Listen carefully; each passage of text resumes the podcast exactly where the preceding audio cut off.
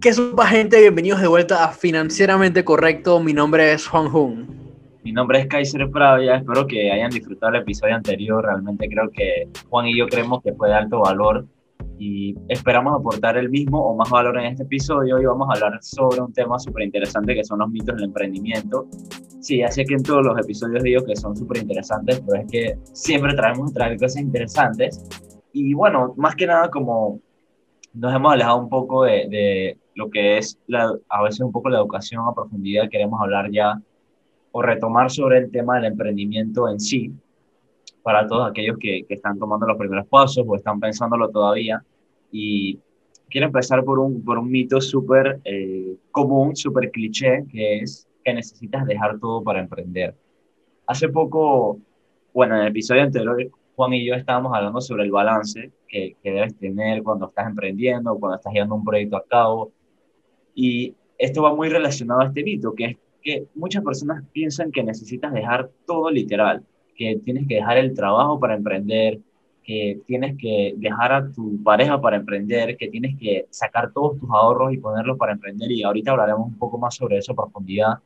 Pero es un mito súper grande porque allá afuera hay muchas personas, sí, que actualmente se dedican 100% a su emprendimiento, pero todo empieza desde, desde abajo, por decirlo así, y no siempre. Hay una, hay una frase, una metáfora que a mí me gusta mucho y es la metáfora de los monos. El mono, cuando se está transportando entre las lianas, nunca está en el aire, o sea, siempre está agarrando una liana y antes de, pasar a la siguiente, agarra dos a la vez, porque si no, obviamente se caería. Desde mi punto de vista, eh, los humanos también aplican esta metáfora y es que nunca dejamos algo al 100% hasta estar seguros que las, el siguiente paso es seguro para nosotros y que no nos vamos a caer como el mono al piso y nos vamos a, en este caso, morir. Pero creo que el emprendimiento va mucho, muy, muy, relacionado a eso, porque por lo general tú tienes que empezar desde cero, todos necesitamos dinero para, para subsistir y de la noche a la mañana no puedes crear una fuente de ingreso que ya subsane todos tus gastos en general. Creo que esto lo vimos bastante con, con el episodio de, de Annie, donde nos contaba lo mismo, básicamente. Ella tenía su empleo y el proyecto de, de, los eventos estaba aparte y mientras que iba creciendo hasta que no pudiese estar por sí solo el negocio, que diese lo suficiente para, para poder ella subsistir en su día a día, ella continuó con su empleo y creo que eh, es bastante similar lo que, lo que vemos con muchos emprendedores. Eh, sí, claro, siempre, siempre surgen algunas historias de algunas personas de éxito que dicen, hey, yo lo dejé todo y me metí de una vez a mi emprendimiento 100% y, y comí de, de, de, una caja de zapatos por un tiempo, pero hasta que, hasta que mi emprendimiento, mi startup, mi negocio eh, explotó y, pues, no sé, de la nada se hizo millonario, etc. Pero, o sea, definitivamente tomar en cuenta, como hablamos acá siempre, de finanzas y de inversión, riesgo-beneficio. O sea, tú si te vas a, tirar de lleno, así que vas a abandonar tu otra fuente de ingresos, generalmente, hablemos de nuestro empleo, te vas a tirar de lleno a meterte al emprendimiento, el riesgo es muchísimo mayor, pero pues si te estás tirando a tal nivel de riesgo, también obviamente que vas a estar buscando esa recompensa de que, de que el emprendimiento te estalle, te explote y, y llegue a ser lo que estás buscando ser en tal vez una menor cantidad de tiempo, que creo que es bastante bueno. Otra cosa que quería destacar era, era una noticia, antes, antes de continuar, era que acá en Panamá, eh, esto me pareció interesante y para, para agregar al episodio no es exactamente un mito, pero una noticia que quería dar, que el Consejo Nacional de Emprendimiento acá en Panamá aprobó incluir la materia de emprendimiento en el pensum académico en los colegios, tanto públicos y privados, a partir de séptimo grado. La verdad es que yo al escuchar esto, esto pasó el día de ayer, me parece, y la verdad es que al escuchar esto, creo que es una grandísima noticia y, en la dirección correcta para todos los jóvenes emprendedores y para ayudar a incrementar el tamaño de la cultura de emprendimiento que hay en Panamá, que a pesar de que creo que es bastante buena, creo que esto la va a impulsar a otros niveles y creo que es justamente lo que, lo que necesitamos acá en el país. Kaiser, dime tú qué piensas respecto de esta noticia, porque yo estoy muy feliz de escucharla. Sí, me parece muy buena, claro aunque yo soy de, del, equipo de que no todo el mundo literal va a emprender, pero sí te desarrolla esas ganas de, de mientras, si no quieres emprender, no quieres ser un, bueno, si no quieres ser un dueño de negocio, por, por ponerlo así, pero a lo mejor mientras tienes tu empleo, tienes un emprendimiento pequeño, eh, con tu pasión, con tu hobby, que eso lo hemos hablado aquí, y esa, esa materia va a ayudar a desarrollar ese tipo de, de ambición o ese tipo de habilidades que vas a necesitar para en ese momento llevar varias cosas a cabo. Y creo que, que va a ser de buen aporte en realidad, vamos por el buen camino y, y falta mucho, mucho por, por desarrollar, pero ya se están empezando a meter la, los pies en el agua en ese, en ese, en ese sentido. Y quería, quería hablar algo sobre el mito, vea volviendo a, los mitos del emprendimiento. Eh, no nos vamos tan lejos de que tienes que dejar el trabajo para emprender. justo cuando estabas hablando me acordaba de, de, un ejemplo y es que muchas personas también dicen, yo no voy a ir a la universidad o voy a dejar la universidad porque yo me di cuenta que quiero ser emprendedor. Y sí, está bien, pero la universidad no, lo único, no, o sea, si estudias, tu destino final no es ser empleado o tu destino, destino final no es no ser emprendedor. En la carrera vas aprendiendo nuevas habilidades, vas haciendo muchas relaciones que en el futuro te van a ayudar muchísimo. Y creo que, que a veces subestimamos el poder que tiene estar en ese ámbito universitario, estar conociendo personas y adquiriendo nuevas habilidades. Y también quería, bueno, esas ideas de que si hay historias magníficas de personas que literalmente lo dejaron todo y que se convirtieron en super ultramillonarios y que lo lograron. Yo realmente creo que en el real story, en, la historia verdadera, en su punto de inicio, siempre estuvieron como un apoyo quizás a los padres o estaban en la universidad en ese momento y creo que hay muchos, muchos, muchas historias de, éxito, pero creo que el factor común es que el humano en general no, no, no va a la deriva y se, se, lanza al agua como, como decimos aquí. Otra cosa es que por necesidad las personas hayan tocado fondo y que no les tocaba de otra que dejar todo un proyecto o dedicar toda su energía y dinero a una sola cosa, que eso también es algo que no podemos controlar. Sí, eso sucedió bastante en el último año. Las personas, obviamente por la situación sanitaria, la pandemia, perdieron su empleo y tuvieron que emprender forzadamente a ver cómo sacaban algunos dólares para poder subsistir en el día a día. Eso definitivamente que lo vimos. Y quería regresar también al punto que dijiste de, del tema de la universidad. Eh, lo hemos visto con muchas de las empresas más grandes del mundo. Podemos estar hablando de Facebook. Obviamente conocemos la historia de Mark Zuckerberg, cómo empezó Facebook desde su dormitorio. Eh, también la historia de Google. Los, los cofundadores de Google se conocieron en la universidad. También vemos el aspecto este de, de networking que siempre me gusta mencionar, que para mí, para mí en realidad es la clave, lo elemental de la experiencia universitaria todo el networking que puedes hacer, las personas que vas a llegar a conocer. Y hablo de tanto estudiantes como profesores, porque obviamente los profesores también aportan muchísimo y, también he escuchado muchísimas historias de, de estudiante, profesor que se vuelven cofundadores de negocios y, y, también aportan muchísimo. También tenemos la historia de Dropbox.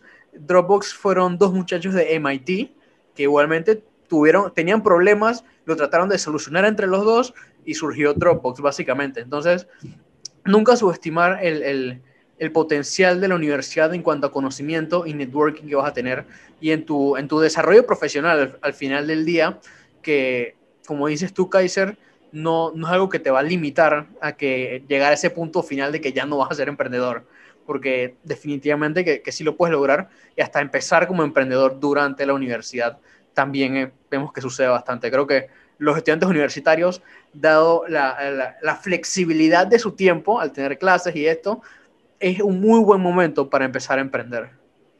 Perfecto. Creo que, ese mito ha quedado bastante claro de que no necesariamente tienes que dejar todo para empezar a emprender. Así que vamos a, a, conversar un poco sobre el siguiente.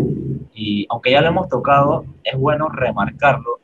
Y es el famoso de que no puedes trabajar y emprender a la vez esto lo escucho muchísimo de, generaciones más arriba, porque quizá en el pasado, hace décadas, cuando no existía tanta tecnología, físicamente no te daba el tiempo para tener un negocio y trabajar, porque tenías que estar en la oficina 8 a 5 y tu negocio también te exigía presencia física.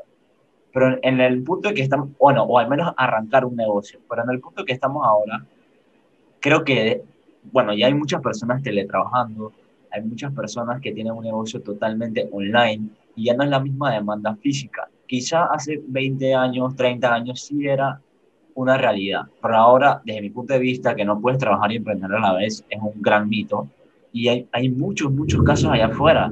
Eh, no, no quiero tirarme flores aquí, pero yo tengo un trabajo y también trato de, de llevar poco a poco un proyecto y creo que de alguna u otra manera, sí, claro, no es lo mismo estar 100% dedicado a una idea, pero de cierta u otra manera se puede llevar y puede crecer eh, ambas cosas en ese sentido.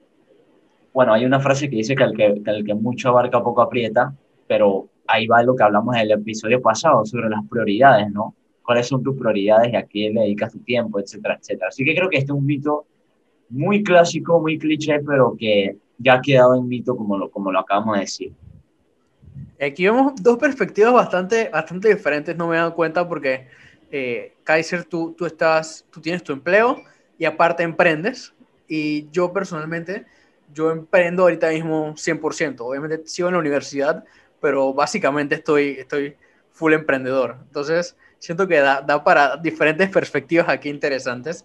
Y, y, también otra cosa que escucho bastante, que sé que tú lo haces y que también nos comentó Dani, por ejemplo, es eh, cuando hay algo del, emprendimiento que se tiene que hacer, escucho bastante que ustedes han contado que agarran su hora de almuerzo en el trabajo y literalmente lo usan para, para lo de su emprendimiento. Y creo que esto es, o sea, me parece genial eso. Y también, obviamente, después de que sales del trabajo como emprendedor, te toca volver, seguir trabajando, pero esta vez en, en tu propio proyecto.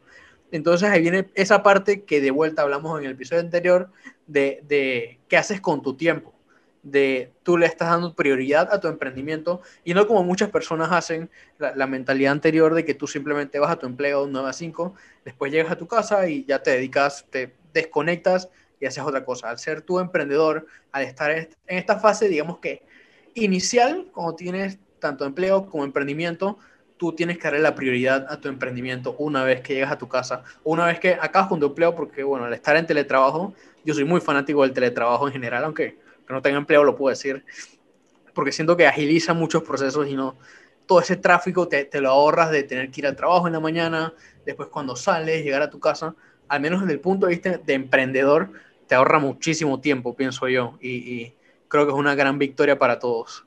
Lo más, más, más interesante de esto es que los dos mitos que acabamos de decir, de que necesitas dejar todo para emprender que no puedes trabajar y emprender a la vez, lo que a mí más me, me, causa gracia es que el emprendedor, cuando está ya llevando su idea, por lo general va tratando de crear otros proyectos también. O sea, al principio tú dices, bueno, voy a ser youtuber, ese va a ser mi emprendimiento. Pero en el camino dices, bueno, voy a ser youtuber, pero también voy a dedicarle a Instagram y voy a dedicarle a mi, una página web y voy a dedicarle a un curso. Entonces, de, de una idea que tú tenías, imagínate que lo hubieras dejado todo o imagínate que tengas en tu cabeza que no puedes trabajar y emprender a la vez, vas, vas a arrancar a emprender y, y, van a salir cosas y oportunidades que, que, tú tienes que handlear con todo, tienes que decir, bueno, me conviene llevar estos dos proyectos a la vez, uno monetiza bien, el otro tiene más exposición, etcétera, etcétera, etcétera, etcétera. Así que creo que, que es muy interesante porque hay mucho, mucho mito antes de empezar y, y muchas barreras mentales que nos pueden afectar en el camino. Y aquí es donde quiero pasar al siguiente, que es que necesitas mucho dinero para empezar a emprender. Esto también, esto también es una, algo que muy, muy cliché, pero que como ya lo dije, el mundo online, la tecnología ha ayudado muchísimo con eso. Hay muchos emprendimientos que, que literalmente son así. Yo hago una página de web, una página de Instagram, una, un Twitter, lo que sea, una tienda online, que no me cuesta nada hacerlo. Le uso las fotos de, alguna, de algún proveedor y literalmente digo, vendo estos productos. Entonces, cuando me contactan algún cliente, le pido un abono del 50%. Y el abono del 50% prácticamente te sirve para pagar al proveedor y tú lo único que haces es ser como un puente.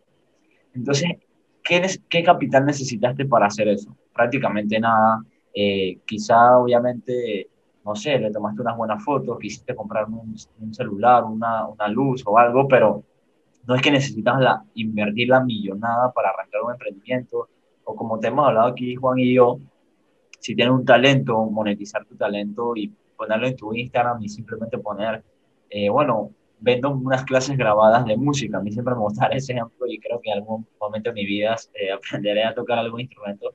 Pero me, me gustan esos ejemplos porque ya se puede emprender sin literalmente ningún tipo de inversión económica grande, ¿no? Sí, desde, desde el celular literalmente lo podemos hacer. Y yo siempre recomiendo emprendimiento que puedes empezar con cero servicios, ofrecer tus servicios. Si tienes algún conocimiento, eh, si quieres ayudar en el crecimiento de redes sociales de otras personas, si quieres ayudar al desarrollo de páginas web, desarrollo de apps, o sea, si tienes el conocimiento, literalmente puedes empezar una consultoría y es totalmente gratis. Basta con abrir una cuenta en Instagram, no, no literalmente cero dólares. Y siempre, siempre lo digo. Obviamente, otros pequeños negocios que puedes empezar con poquito, eh, vender cursos, tal vez tengas que abrir una, una, página web o una plataforma de cursos, si tengas que poner algo de capital, o digamos que quieres empezar a lavar los carros del vecindario, probablemente tengas que comprar, ok, la, la, toallita, el jabón y un balde de agua, algo así, por ejemplo y sí te que hacer una pequeña inversión, pero pues no estamos hablando de muchísimo. La cosa es que también viene siendo bastante importante a la hora de ponerte creativo. O sea, si, si no tienes mucho dinero, ponte creativo y de alguna manera soluciona para ver cómo empiezas. Una vez que te vengan entrando en los ingresos de tu emprendimiento, bueno, ya ahí vas, vas viendo cómo te manejas, ya tienes más capital, ya puedes hacer más cosas y así es como en verdad el, pequeño emprendimiento que empezaste va creciendo y creciendo y creciendo y quién sabe si algún día se vuelve un, negocio como tal ya más formal. Eso, esa siempre es la, recomendación que yo doy, empezar por servicios si es que se puede. Lo otro que quería decir es la economía del creador. Yo obviamente acá nosotros como creadores de contenido, yo, yo soy 100% creyente en la economía del creador. Esto es básicamente eh, cómo se mueve la economía de todos los que son creadores de contenido. O sea, para mí, ser creador de contenido también es un emprendimiento. Es básicamente un negocio. O sea, ser youtuber, ser podcaster, ser instagramer, ser tiktoker, todo esto se ha vuelto una de las economías más grandes del mundo y más crecientes. Así que, como ya saben, yo full fanático del, del, del de la creación de contenido, siempre les digo, en verdad, empiecen a hacer contenido, porque también es 100% gratis. Ya tienen su teléfono, empiecen a grabarse, si quieren un blog, empiecen a escribir, o sea, es 100% gratis empezar a crear contenido. Y la verdad es que de mi experiencia de primera mano se los digo que es, es muy divertido, o sea, la van a pasar bien, o sea, créanme que no tiene, no, no hay mayor felicidad que tú estar ganando dinero por crear contenido, o sea, es se siente sumamente bien, se los puedo decir. Y esta economía del creador sigue creciendo cada vez más y más y más. Así que, sea lo que sea que hagan, que empiecen su emprendimiento, que tengan su empleo, a la par empiecen a crear contenido sobre su experiencia, sobre lo que les gusta, sobre lo que sea, y van a ver que al final, tarde o temprano, de alguna manera lo van a poder monetizar. Porque si hay algo que tienen que saber es que todo se puede monetizar te pones creativo y de alguna manera lo monetizas. Creo que esa parte es sumamente importante que la sepamos y creo que aquí da, da, cabida para pasar al siguiente mito de, de emprendimiento, que es que necesitas un título universitario para empezar a emprender. Esto es 100% mito. Ya sabemos que hay muchos emprendedores que, que no fueron a la universidad, decidieron emprender y pues les salió bien Aquí, obviamente, esto no es una recomendación, no les estamos diciendo que, que no vayan a la universidad ni nada por el estilo, no lo tomen como tal, pero sí reconocer que hay personas que, que lo han hecho, que no fueron a la universidad o simplemente no la acabaron. Todos conocemos la historia de Mark Zuckerberg, cómo, cómo empezó, fundó Facebook, creo que fue como en su segundo año en la universidad, y obviamente tuvo un éxito extremadamente grande que ya simplemente seguir a la universidad no, no le convenía, no, no era lo apropiado para él, sino seguir creciendo Facebook, básicamente. O sea, tenemos casos así espectaculares en los cuales te das cuenta de que, de que el título universitario no es 100% necesario, pero igual mi recomendación es que vayan a la universidad, eso sí lo quiero decir. Eh, le sacan mucho provecho a, a, la experiencia universitaria como tal, pero reconocer de que no es requisito para emprender. Perfecto, sí yo con este punto más que nada quería aportar era el tema de si tú bueno, voy a dar otro ejemplo que no sea de la música, voy a pensar en otro. Si tú vendes artículos electrónicos, siempre va a venir alguien que te pregunta, ah, pero tú tienes un título en, en electrónicos, tú tienes un título en tecnología. No, no, yo aprendí, soy autodidacta, aprendí con los libros, aprendí con YouTube y estoy emprendiendo en esto y, y me va bien y, hago bien mi trabajo y, y aprendo lo más que se pueda. Siempre que uno empieza a emprender, te van a preguntar, ¿qué estudiaste? ¿De qué estás certificado? Y no, la gente no lo hace en de crítica, pero uno a veces como el, creador de contenido emprendedor cree que sí es como, como que te, estuvieran señalizando, como que, ah, tú estás promoviendo algo, pero tú no sabes, tú no estás certificado. Creo que esto también eh, poco a poco se va perdiendo, sobre todo con nuestra generación, pero sabemos que ya viene arraigado desde años anteriores este, esto de que tú tienes que hacer de lo que estás titulado no puedes hacer otra cosa. Y, este era el mito más que nada que yo quería traer aquí, y era de que tú puedes estudiar negocio, pero puedes ser músico. Tú puedes estudiar música, pero puedes ser empresario. No, no necesariamente necesitas estar certificado para llevar a cabo una idea. Sí, yo, yo creo que yo también estoy así de ejemplo de, de primera mano. Yo hago todo esto de finanzas, de inversión, y yo literalmente estoy en la universidad estudiando ingeniería industrial. O sea, está, está, como medio alejado, pero, pero sí, pues. Entonces, literalmente lo que tú dices, Kaiser, no, no, no tienes que estudiar lo mismo a lo que te vas a dedicar. Yo personalmente sí estudié algo relacionado a, entre comillas, porque siempre me preguntan, pero tú qué estudiaste en la universidad? Yo digo, no, yo soy ingeniero en finanzas, pero no aprendí nada de inversión en la universidad literalmente, o sea, sí hay terminología, etcétera, etcétera, que aportan el camino, pero no es como que todos los que estudiaron mi carrera o todos los que quieren aprender sobre esto tienen que estudiar ingeniería financiera o finanzas o negocios en general. Puedes estudiar medicina y aprender sobre inversión o sobre finanzas. O sea, no necesitas estar en, esa institución y certificarte para, para, aprender o para dedicarte a algo. Y ese era el, el mito que queríamos derrumbar en este episodio. Y también bastante se escucha bienes raíces. Literalmente dicen que el 90% de los millonarios del mundo se hicieron ricos por bienes raíces y nadie en la universidad enseña a invertir en bienes raíces. O sea, nadie. O sea, son, son no es como que hay una carrera de bienes raíces ni que se enseña, creo que en alguna carrera. O sea, literalmente las personas que invierten en bienes raíces fueron, aprendieron por su parte, por fuera y, y es así, simplemente es así y son increíbles, son, suena hasta no lógico, ilógico, perdón, ilógico, de que algo que hace tanto dinero simplemente no se enseña, o a manejar nuestras finanzas personales, o aprender a invertir, algo que, que crea tanta riqueza, no se enseña en la universidad. Sea, cuando en realidad te lo pones a pensar, eh, me parece ilógico que no se enseñe. Yo la verdad siempre critico eso de que, de que yo estoy titulado en finanzas, ingeniería en finanzas, titulado, certificado, lo que sea, pero a mí nadie me enseñó en la universidad a manejar mis finanzas personales. ¿Qué lógica tiene eso? Ok, si yo estudio medicina es porque no me interesan finanzas personales o, o no es lo que yo estoy pagando para aprender. Pero yo sí vine a, a aprender el arte de administrar el dinero. Yo sí vine y para, para aprender a administrar el dinero, primero tengo que aprender a administrar el mío.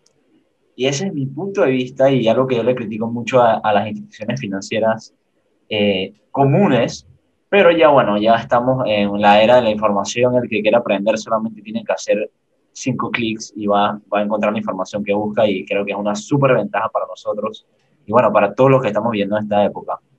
Vamos a pasar al siguiente mito, si, si no tienes más nada que aportar, Juan, y es que solo puedes emprender en algo que te dé dinero sin importar si te gusta o no.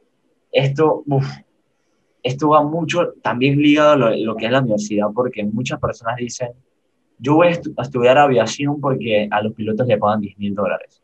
Y no es, a lo mejor ni le gusta a la persona, a lo mejor la persona no le gusta manejar, ni le gusta aprender sobre la mecánica de los aviones o lo que sea, simplemente lo está haciendo por el destino final de que es asegurado ese salario, de un buen salario. Asimismo es con el emprendimiento muchas personas dicen, yo voy a emprender en, en, comida, en restaurante, porque eso da dinero, porque yo, y al restaurante que yo voy, yo veo que el dueño tiene un Porsche, tiene un Lamborghini. O yo voy a emprender en bienes raíces porque Juan dice que el 90% de los millonarios se hicieron de, de, de bienes raíces. No necesariamente. A lo mejor sí puedes empezar a emprender en eso, pero yo siempre me, me tengo una, una palabra en la cabeza que es la sostenibilidad. ¿Cuánto tiempo para ti es sostenible hacer algo que no te gusta? Y si no ves resultados, ¿cuánto tiempo, o, cuando vienen las malas épocas, que a todos nos caen las malas épocas, o, a veces tenemos malos resultados, o viene una pandemia que nadie espera, ¿qué tan sostenible es que tú sigas haciendo eso que no te gusta, slash no te apasiona, o simplemente lo hacías por el dinero y no estás viendo el dinero?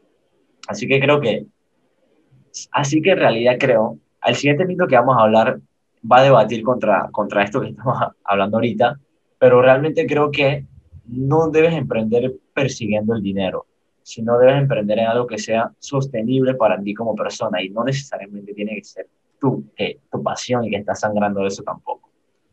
Como, como yo lo veo, creo que cuando tú empiezas pequeño como emprendedor, tal vez que, que seas tú la única persona trabajando en tu emprendimiento como, como muchos de los jóvenes, eh, sí creo que es importante considerar empezar algo que te guste, que sea una pasión tuya y no necesariamente buscando el dinero, porque el, el, dinero eventualmente llega. Creo que yo he dicho en algunos episodios que muchos de estos magnates empresariales empiezan con un proyecto que, que les gusta, que creen que resuelve algo por el cual están apasionados y se enfocan tanto en el proyecto y, y, y en que es como, como su bebé, pues y eventualmente el proyecto crece tanto que el dinero llega por sí solo, básicamente.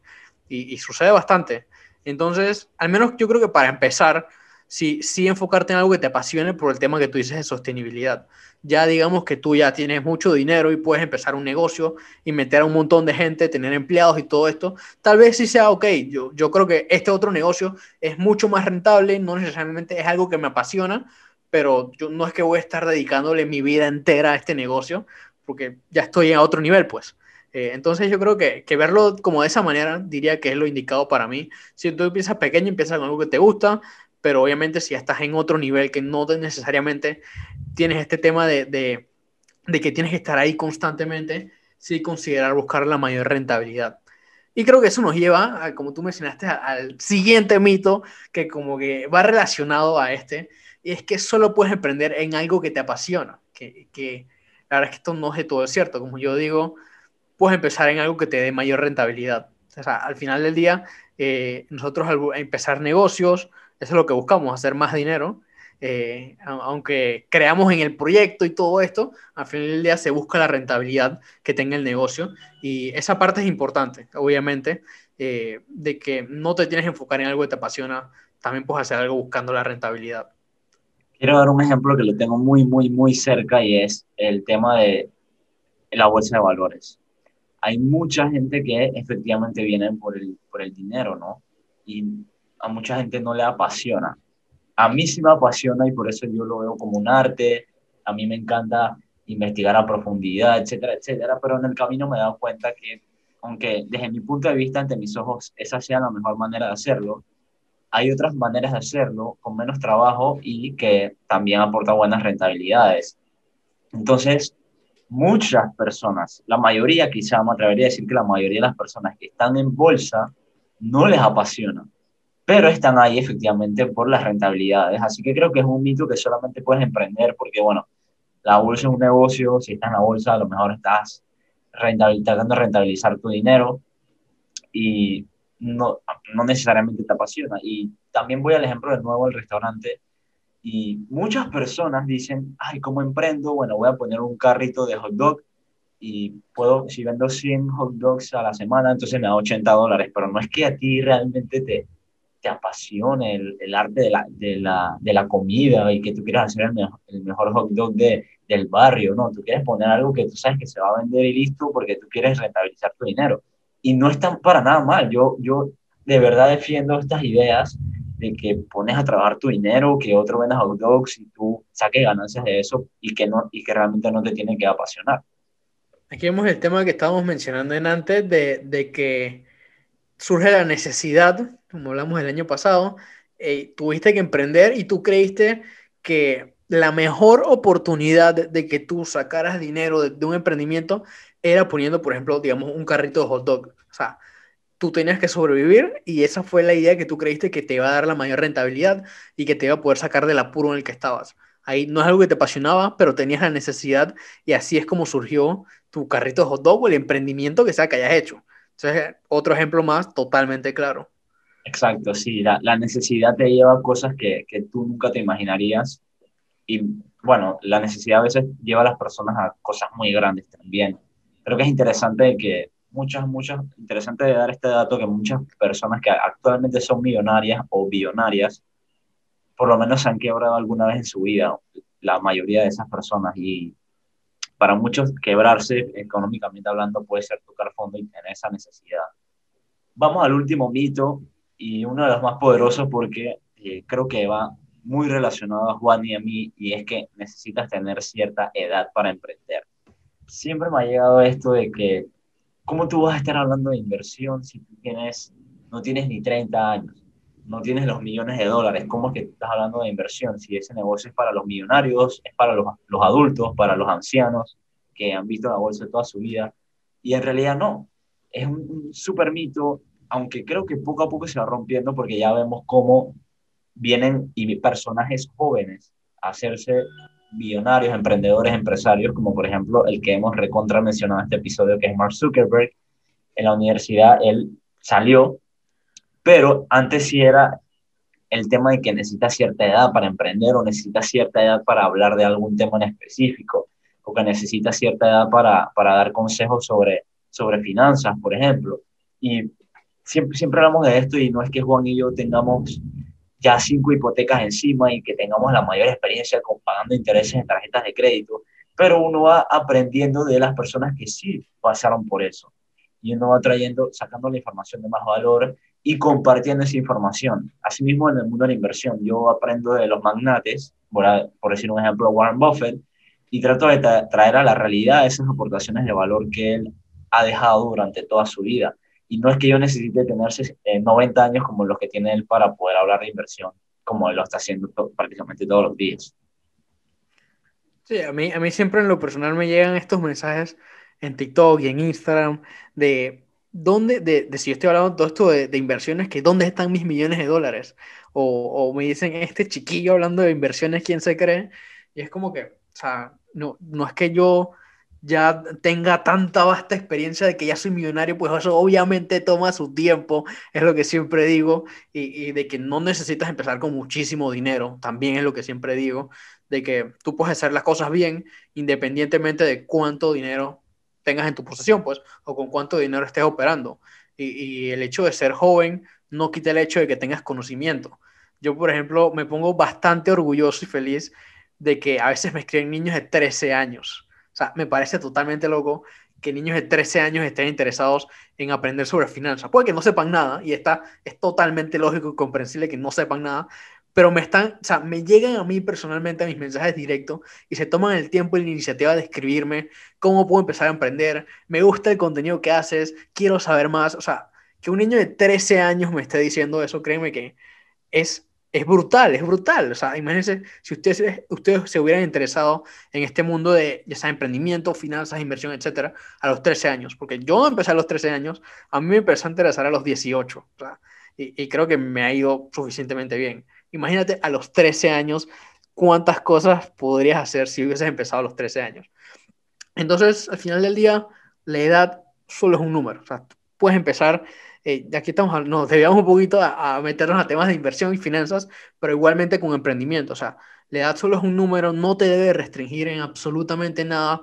Todos conocemos las historias de Warren Buffett. Él, creo que empezó a emprender como a los 6 años, una cosa así. Compró sus primeras acciones, creo que a los 11, creo que me dirás Kaiser, fue algo así, a los 11 años. O sea, a los 11 años ya está invirtiendo en acciones. O sea, qué locura eso.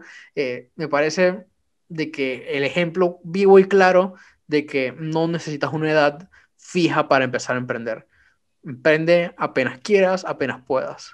Exacto, y no es de épocas, eso es de mentalidad personal, eh, pensaría yo, que es normal que alguien a los 13 o a los 14 no le interese esto, es totalmente normal.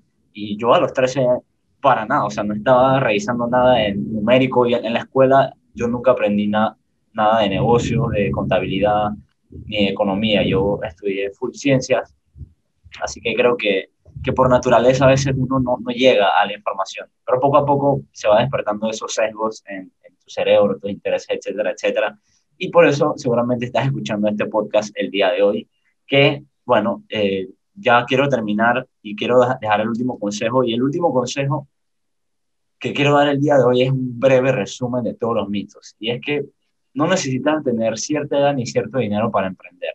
No necesitas dejar tu trabajo o la universidad. No necesariamente te tiene que apasionar algo para que tú empieces a emprender sobre él, pero lo ideal obviamente es que te apasiones por el tema de la sostenibilidad. Así que eso, ese, ese queda un poquito en el aire, pero puedes buscar mejores rentabilidades sin necesariamente tener la pasión sobre esas cosas siempre y cuando sea sostenible para ti hacerlo por un largo tiempo, ahí siempre hay que empezar a largo plazo. Y bueno, eh, más que nada eso, no necesitas dejar todo. Yo quería que mi último consejo el día de hoy fuese algo que, que yo, verdad, en verdad me gusta a mí decirlo y es la economía del creador, empiecen a crear contenido, de lo, de lo que sea, de lo que a ustedes les guste, de lo que quieran hablar, de lo que quieran comentar a los demás, compartirles, empiecen a hacer contenido. Y créanme que, y sean consistentes, y créanme que eso les va a cambiar la vida. Bueno, Juan, no sé si, si tienes algo más que agregar, pero yo quiero decir que todo lo que hemos dicho hasta aquí es financieramente correcto. Eso mismo iba a decir yo. Oye, Kaiser, un gusto. Nos vemos. Saludos, Juan.